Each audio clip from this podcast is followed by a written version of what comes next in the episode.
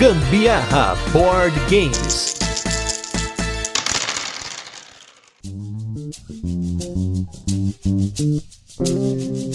Fala galera, beleza? Aqui é o Gustavo Lopes com mais um turno de comentários, programa do Gambiarra Board Games. E hoje eu vim falar sobre um tema aqui relacionado ao nosso podcast, que foi comentado no cast da última semana, o cast sobre o Carcassonne. Se você não ouviu, corre lá para você ouvir, a gente fez uma cobertura muito legal, que é sobre a complexidade dos jogos, ou até mesmo como você avaliar a complexidade de um jogo. Vira e mexe, eu mesmo me pego pensando nisso, mas eu recebo algumas perguntas, tanto do pessoal que tem aí mais contato conosco, como a galera lá no Instagram, sobre o quão complexo determinado jogo é. E assim, a complexidade de um jogo, como avaliar isso, é um tanto quanto subjetivo, tá? Tem aí, por exemplo, no portal Board Game Geek, que se você aí já acompanha o nosso cast, ou se você já é manjador aí, um board gameiro aí mais experiente, você já conhece o Board Game Geek. E uma das informações que você vai encontrar por lá é o peso dos jogos, né? Eles, eles colocam lá como peso, né? Complexidade, peso. E como que isso é avaliado lá? Você tem como votar de 1 a 5, né? Para a complexidade de um jogo, se ele é leve, se ele é mais ou menos, se ele é médio, se ele é médio para pesado ou pesado. Então você vota de 1, 2, 3, 4 ou 5 e conforme a quantidade de votos aquele jogo vai recebendo, o próprio Board Game Geek calcula por aproximação e pelos votos do público qual que é a complexidade média desse jogo. Então, dependendo da quantidade de votos entre 1 e 2, ele vai se aproximar mais para 2, ou mais para 1, ou mais para 3 e assim por diante. Esse cálculo aí, ele não é tão complexo, mas ele depende de muitos votantes. Então se você pega jogos lá que tem 500, mil pessoas que já votaram, você vai ter uma noção do que o público que frequenta o Board Game Geek acha de complexidade daquele jogo. Então, começa pra gente uma informação muito importante, principalmente para mim, Gustavo, que gosto muito de avaliar os jogos, comparar os jogos, se esse jogo é muito complexo, se esse jogo é para uma galera que tá acabando de começar, ou se esse jogo eu já posso colocar na mesa depois que uma galera já tá pegando alguns jogos, porque pode acontecer de acontecer o que aconteceu conosco. Nós começamos com o Zombicide, nosso grupo, né, frequente, começou com o Zombicide, que é um jogo aí que no Board Game Geek você vai ver com uma complexidade de 2.5. Ou seja, ele é um jogo mediano, até médio para baixo, vamos dizer assim, médio para fácil, vamos dizer assim. E OK, a gente conseguiu começar com esse jogo e logo em seguida eu né, por inexperiência, tentei colocar essa galera para jogar jogos mais complexos, como é o caso do Rising Sun, que é um jogo que já tá aí numa classificação 3. alguma coisa, 3.4, alguma coisa assim no Board Game Geek. Isso muda muito de, com o tempo, né? Porque as pessoas vão votando, então essa classificação pode aumentar ou diminuir. Pelo menos a última vez que eu conferi, ele tava como 3.4. E a galera acabou achando o jogo muito complexo, não gostou, e aí a gente pegou outros jogos, eles gostaram. Então eu comecei a tentar entender esse critério, e então a partir dessas informações eu comecei a coletar esses feedbacks, o entendimento desses feedbacks, para tentar estabelecer um paralelo entre a complexidade do jogo e a forma como as pessoas aderem ao jogo mais fácil ou mais rápido. E aí, essa é uma informação aí que já tem algum tempo que eu estou compilando. Agora a gente vai poder aqui acrescentar ela no podcast. No nosso podcast, como eu expliquei no episódio do Carcassonne, mas repetindo aqui, nós devemos classificar o jogo de 1 a 10, sendo que eu não vou explicar cada aspecto do jogo durante o cast, porque senão vai ficar um negócio muito maçante. Algumas das informações até vão aparecer nos episódios, mas então o que a gente vai passar aqui são alguns critérios que você pode aí também começar a utilizar, são dicas, são ideias para você poder avaliar se um determinado jogo vale a pena você colocar na mesa com a galera que joga com você, ou se você quer dar um passo adiante, né? Porque você tem aí jogos de entrada, os gateway games, depois você vai tendo jogos um pouquinho mais complexos, tem euros, tem os euros mais pesados e assim por diante. Então os nossos critérios que nós utilizamos para avaliar os jogos são: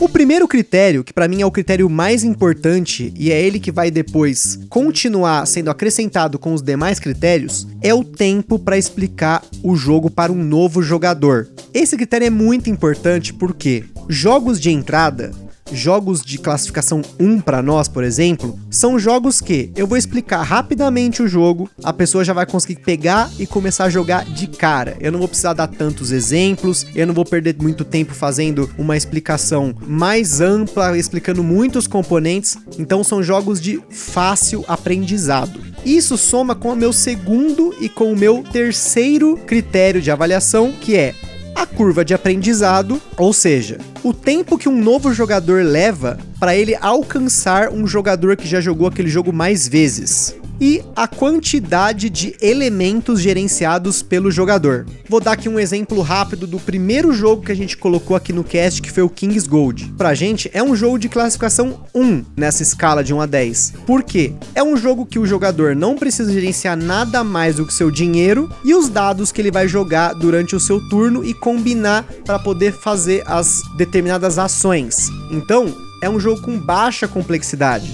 Pegando aí um jogo de classificação 2, que no caso, por exemplo, é o azul, o jogador ele vai precisar gerenciar as peças que ele coleta, ele vai ter que ter uma leitura de mesa legal para ver o que, que os outros jogadores estão pegando. Ele vai ter que prestar atenção em cada uma daquelas fabriquinhas de tiles para ver quais tiles ele vai pegar, se ele vai pegar o tile de primeiro jogador, se os tiles estão chegando na mesa estão inflando, ou seja, se ele for pegar aqueles tiles no futuro, pode ser que esses tiles vão para aquela trilha de pontos negativos e assim por diante. Ou seja, ele não é difícil de explicar, o azul é facílimo de explicar, porém ele já tem uma quantidade aí de componentes um pouquinho maior, uma quantidade de itens para você gerenciar um pouco maior. A quantidade de ações possíveis no jogo também é um critério que a gente vai avaliar, porque a quantidade de ações e seus possíveis desdobramentos podem gerar dúvidas ou pode gerar uma explicação mais demorada, uma curva de aprendizado maior, ou seja, todos esses critérios eles meio que se somam. A variação do jogo também, o quanto o jogo varia, porque tem muitos jogos que você tem no setup variação de jogo, variação do que você recebe, jogadores assimétricos, isso varia muito, então isso é um critério que a gente utiliza para avaliar e por fim, o tempo de jogo. Então só aí para elencar rapidamente de novo, o tempo para explicar o jogo para um novo jogador, a curva de aprendizado desse jogo, o número de itens que ele gerencia, a quantidade de ações possíveis e o desdobramento dessas ações, as variações do próprio jogo e o tempo dele. Esses são aí os critérios que a gente vai utilizar para avaliar e a gente já utiliza, né, para avaliar os jogos que tem aqui no cast. É muito provável que lá no Ludopedia a gente coloque um post fixo em que cada vez que entrar um jogo novo no podcast, nós coloquemos a escala, aonde que ele tá na escala, né, de complexidade aí do GBG e os outros jogos estão junto com ele para você ter uma noção. Ah, Gustavo, mas esse jogo aqui que tá na classificação 4, ele é muito mais ele talvez seja mais complexo que esse jogo que também tá na mesma classificação. Pois é, porém, os critérios que a gente utiliza, eles podem ter aí dentro de, por exemplo, número 3, ah, de classificação 3 e 4, por exemplo, entre entre eles algumas dúvidas até pra gente onde encaixar. Então, geralmente, eu vou encaixar ele no número mais alto. Então, só para ir pra gente finalizar e colocar os exemplos de jogos que já apareceram aqui no cast. E exemplos de jogos que se encaixam nessas classificações, porque no Gambiarra Board Games vocês vão perceber que nós só fizemos resenhas de jogos que vão até a nossa classificação número 4. Isso é até uma falha nossa, a gente deve corrigir esse ano. A gente vai ter jogos aí com classificação 5, 6, 7, 8, talvez, até 9 se bobear, para que vocês tenham aí uma visão mais ampla e não se apenas jogos de entrada, né? Que a nossa ideia desde o início era colocar jogos de entrada e gradativamente colocando jogos um pouquinho mais complexos né? E, obviamente, nunca deixando de lado bons jogos, independente da classificação de complexidade deles, tá? Então, para começar aqui na escala número 1, que seriam os jogos mais simples, nós tivemos aí na ordem do podcast o King's Gold, Sushi Go, Age of War, Medievalia, Saboteur, Fairy Tail, Bandido, God of War, Draftosaurus e La Muerte. Esses foram os jogos de classificação 1. Como você pode ver aí, os dois party games que a gente fez resenha estão dentro dessa classificação e você tem alguns jogos aí de vaza no meio. Já no classificação 2, nós tivemos Azul, Sociedade dos Salafrários, Encantados, Mysterium e Potion Explosion. Ou seja, você pode perceber que aí o número de componentes é um pouquinho maior, exceto no Encantados, que o número de componentes ainda é baixo, porém a classificação dele ela é um pouco maior porque para explicar esse jogo para novos jogadores nem sempre é tão fácil como por exemplo o Sushi Go. Na classificação 3 nós tivemos o Fei, Alhambra e Dragon Castle. E por fim, número 4 do cast, nós tivemos Deadman's Doubloons, Taverna, Zombicide e o Tikal sendo que o Tikal ele quase chegou no 5, porém a gente manteve ele na, nessa classificação 4 porque conforme você joga ele mais algumas vezes ele se torna um pouquinho mais fácil, então como eu falei, tem aí a curva de aprendizado.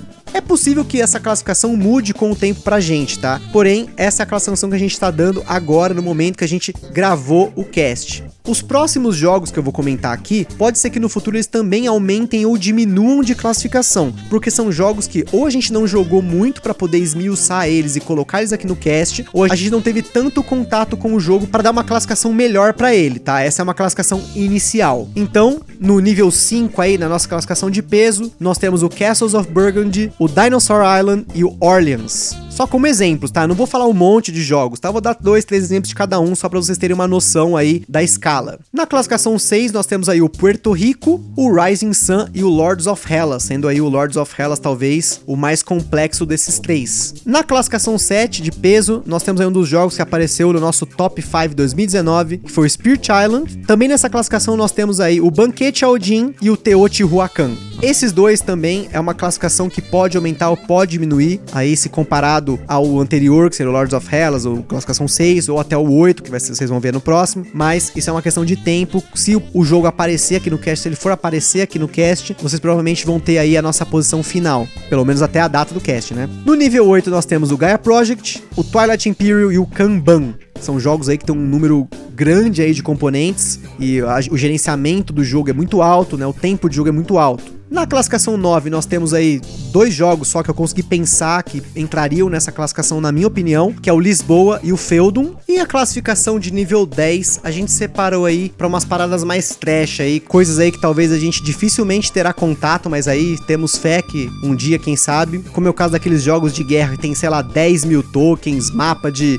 10 pés de comprimento, nem sei qual a conversão, eu lembro de ter lido que o jogo tinha 10 pés de comprimento do tabuleiro. Ou, como é que é o nome daquele jogo com 300 páginas de manual? Eu acho que é Magic Realm, se eu não me engano. Mas são jogos aí que eles são realmente lendários aí pro meu conhecimento aí de board games. Provavelmente, se tiver aí algum pro player aí que tá ouvindo o cast, vai falar, pô, mas esses daí são os mais da hora. Bom, que bom que são os melhores para você. Espero aí poder um dia ter a oportunidade de jogar pra dar aí uma opinião sobre eles. E é isso aí, galera. Espero que vocês tenham gostado. Me fala aí também nos comentários aí, no Instagram, no e-mail, contato arroba que critérios que vocês utilizam para definir se um jogo ele é complexo ou não, para você até colocar na mesa com determinados jogadores que já conhecem determinados jogos e acompanha aí o cast para mais resenhas, mais comentários, mais convidados aí, esperamos desse ano de 2020. Um forte abraço e até a próxima.